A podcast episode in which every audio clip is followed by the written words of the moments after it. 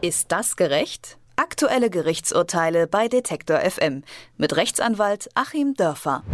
In Deutschland gibt es zu wenig Organspender und das Problem, das existiert schon lange. Immer wieder gibt es Diskussionen über das Transplantationsgesetz. Schon 2011 hat die Gesundheitsministerkonferenz die sogenannte doppelte Widerspruchslösung dafür vorgeschlagen. Jeder Mensch, bei dem der Hirntod festgestellt wird, spendet so automatisch seine Organe. Wer das nicht will, muss zu Lebzeiten persönlich widersprechen und so absolut wie das jetzt klingt, ist die Regelung natürlich auch nicht.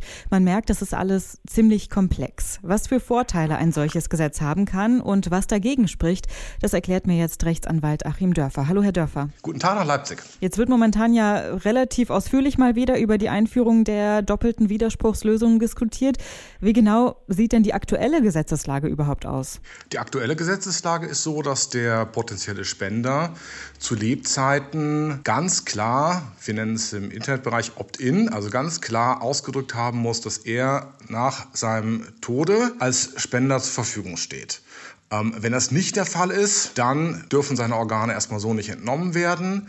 Man kann das dann mit den Angehörigen noch besprechen. Äh, dafür fehlt dann oft die Zeit. Das ist alles sehr gehetzt. Also wir haben eigentlich eine Lösung, wo es im Prinzip so aussieht, wer es nicht ganz klar erklärt hat und bei wem es nicht relativ schnell zu ermitteln ist, dass er wirklich positiv spenden möchte, kommt als Spender nicht in Betracht. Und so wie ich das jetzt verstehe, ist bei dieser doppelten Widerspruchslösung im Endeffekt das Gegenteil der Fall. Also am Anfang sind erstmal alle Spender, die möglicherweise einen Hirntod erleiden und man muss im Anschluss widersprechen oder wie sieht das aus? Genau. Ähm, Im Prinzip sind alle Spender, die einen Hirntod erleiden, so haben wir es ja mal festgelegt, als Todeskriterium. Übrigens, dieses juristische Hirntodkriterium ist durchaus von Transplantationsmedizinern für ihre Zwecke schon so entwickelt worden. Also wenn man nicht erfasst ist, dass man widerspricht, die Angehörigen jedenfalls widersprechen, dann äh, wird man als Spender herangezogen. Also das ist auch möglich, dass die Angehörigen dann ähm, nach, dem, nach der Todesfeststellung auch noch widersprechen. Genau, das ist sozusagen der Kompromiss. Das ist sozusagen die, die etwas höhere Sicherheit für den potenziellen Spender. Ähm, genau diese doppelte Widerspruchslösung, dass also die Angehörigen noch sagen können, die wissen es ja oftmals am besten. Nein, kommt nicht in Betracht. Da muss das natürlich auch berücksichtigt werden. Jetzt gibt es, ich habe es eben schon gesagt, es wird viel diskutiert, das Thema. Und es gibt natürlich Befürworter und auch Gegner dieser Widerspruchslösung. Wie ist denn Ihr Blick jetzt von juristischer Seite auf die Situation? Was ist überhaupt möglich? Ja, juristisch ist es fast kaum zu fassen. Ähm, ich will das vielleicht mal an einem Beispiel erklären, wie jemand anderes, extrem kluges, viel klüger als wir beide, sage ich jetzt mal so äh, unhöflich, äh, das Ganze gesehen hat. Es äh, gab einen ganz großartigen, einflussreichen US-amerikanischen Rechtsphilosophen, Ronald Dworkin, der 1993 in einem Buch Life's Dominion, auf Deutsch Die Grenzen des Lebens, ähm, sich damals über Abtreibung und über Euthanasie, also freiwilliges Sterben äh, am Lebensende, Gedanken gemacht hat und er ist Jurist, also ähm, wenn er juristische Mittel gesehen hätte oder juristisches Werkzeug für anwendbar äh, erachtet hätte, hätte er es so erklärt.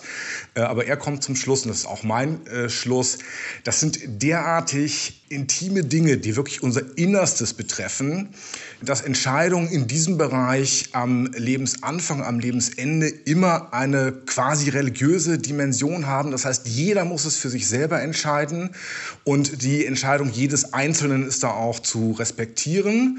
Dem würde ich absolut zustimmen. Das ist ein Bereich, der im Grunde der Juristerei entzogen ist und mehr noch, ich finde auch, es ist ein Bereich, der dem Staat entzogen sein sollte. Der Staat hat ja schon gar nicht so ein richtig schlüssiges Konzept also wir sehen es am 2018, am 2019 StGB im Bereich der Abtreibung. Einerseits irgendwie ja, aber andererseits will der Staat das dann doch wieder bestimmen, was die Frauen denken sollen. Und damit sie nicht zu sehr ins Denken kommen, äh, will man nun wieder angebliche Werbung verbieten. Genauso ein Rumgeeier und Rumgewurstel bei der Frage der Sterbehilfe. Strafbar ja oder nein, dann findet man irgendwelche Kompromisslösungen. Ähm, also eigentlich, ich bin ganz klar der Meinung, das müssen die Menschen selber entscheiden. Und das ist auch die Konzeption unseres äh, Grundgesetzes, Artikel 1, die Menschenwürde kommt nämlich aus einem klassischen kantischen Denken und Kant hat gesagt, der Mensch darf immer nur Zweck sein und nie Mittel. Das heißt, der Mensch ist eben nun mal, um auf unser Thema zurückzukommen, ähm, keine Baustelle für Organe aus meiner Sicht, äh, sondern er selber muss schon sagen, ich sehe mich positiv als jemand, der das gut findet, der in der Organspende eine moralische Pflicht sieht, die über das Lebensende hinausreicht. Ich beziehe das sozusagen ein in meine Entscheidung und dann bleibe ich als Mensch Zweck und werde eben nicht Mittel, weil ich selbstbestimmt bleibe, und ich sehe eben alles, was den Menschen die Selbstbestimmung nimmt und das in die Hand des Staates legt, als sehr gefährlich an. Wenn ich das bei Ihnen so höre, dann scheinen ja vor allem die moralisch schwierigen Entscheidungen äh, da rechtlich äh, schwierig zu sein, oder? Genau, also man kann äh, dann natürlich zu zwei Schlüssen kommen, wenn wir äh, jetzt mal diese ganz schwierigen moralischen Entscheidungen nehmen. Abtreibung, Sterbehilfe, Organspende. Dann kann man sagen, okay, wir vertrauen den Menschen, die sollen das selber entscheiden. Der Staat soll sich raushalten und die andere Extremposition Position wäre eben, ähm, ja, die Leute wissen das nicht so gut, ähm, das soll der Staat mal für die Menschen entscheiden. Und genau in diese zweite Position gehört ja nun das auch rein. Der Staat sagt, alle sollen Spender sein und wenn sie es nicht wollen, müssen sie sich dagegen wehren. Und äh, ich finde aber, äh, jeder soll es für sich selber entscheiden, was er sich zutraut. Wenn ich jetzt sage, ich bin gar nicht so selbstbestimmt oder ich habe da keine Ahnung, dann kann ich mich ja immer noch beraten lassen. Aber von vornherein zu sagen, ich gebe als Frau meinen Körper am Beginn einer Schwangerschaft beim Start ab, ich gebe als alter Mensch meinen Körper beim Start ab, habe keine Verfügungsgewalt mehr darüber und ich gebe als Mensch über meinen Tod hinaus auch noch meinen Körper beim Start ab das ist also für mich persönlich jedenfalls ähm, nichts, was ich mit einem grundgesetzkonformen Menschenbild vereinbaren könnte. Jetzt haben ja Frankreich, Österreich, Luxemburg und auch weitere europäische Länder diese Widerspruchslösung längst eingeführt. Was ist denn in Deutschland anders, dass man hier immer noch so stark diskutiert darüber? Ich glaube, es ist tatsächlich eben diese große Tabuzone, Sterbehilfe, Euthanasie. Abtreibung, auch da die ganz besondere Stellung der Kirchen in Deutschland im Gegensatz etwa zu Frankreich. Aber es ist eben schon das große Tabu mit den großen ethischen Fragen, wie sehen wir den Menschen umzugehen und ist das die große Schwierigkeit auch, was Deutschland vielleicht in der Debatte eben nicht so beherrscht wie zum Beispiel Frankreich, wo es ja viel mehr so öffentliche Intellektuelle gibt, die auch sehr stark in der Politik diskutieren eben hier dieses konstruktive Sprechen über diese ganz großen moralischen Fragen. Also ich meine, ich hätte einen ganz pragmatischen Vorschlag, ähm, das Ganze vielleicht mal aufzulösen. Damit bricht man natürlich auch ein Tabu, aber es ist wenigstens ehrlich.